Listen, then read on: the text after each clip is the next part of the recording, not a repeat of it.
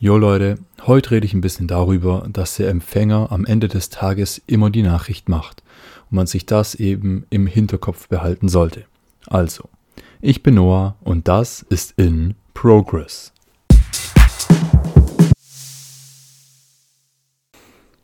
Eigentlich macht's jeder unterbewusst. Ich meine, wenn ich mit meinen Freunden rede, rede ich anders, als würde ich mit meinen Eltern, meinen Nachbarn oder meinem Arzt reden. Das liegt daran, dass eben nicht jeder jede Nachricht so versteht, wie ich sie auch meine. Als Beispiel. Meine Freunde und ich, wir drücken uns gegenseitig immer gerne Sprüche. Sprüche, die andere vielleicht beleidigend finden würden, wir aber verstehen die Message dahinter.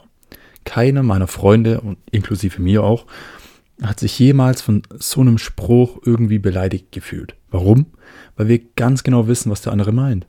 Aber wenn ich die gleichen Sprüche jetzt bei anderen Menschen raushauen würde, dann äh, ja, wäre es ziemlich sicher, dass ich sie beleidigen würde.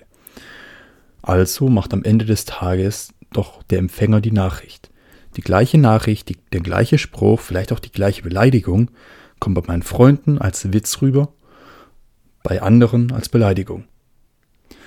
Es ist wichtig und richtig, dass ihr euch dessen bewusst seid, dass nicht jeder alles so versteht, wie ihr es immer meint. Oder alle die Sachen eben gleich verstehen. Verschiedene Personen verstehen verschiedene Sätze, wie auch die Beleidigung zwischen meinen Freunden und mir anders.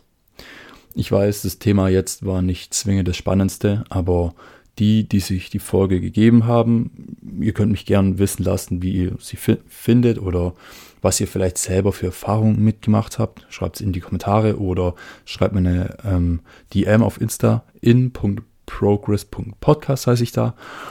Und ansonsten hoffe ich, dass ihr das Wissen irgendwie anwenden könnt. Ansonsten lagert es im Hinterkopf. Vielleicht braucht es irgendwann mal oder sagt es irgendjemandem, der es noch nicht weiß.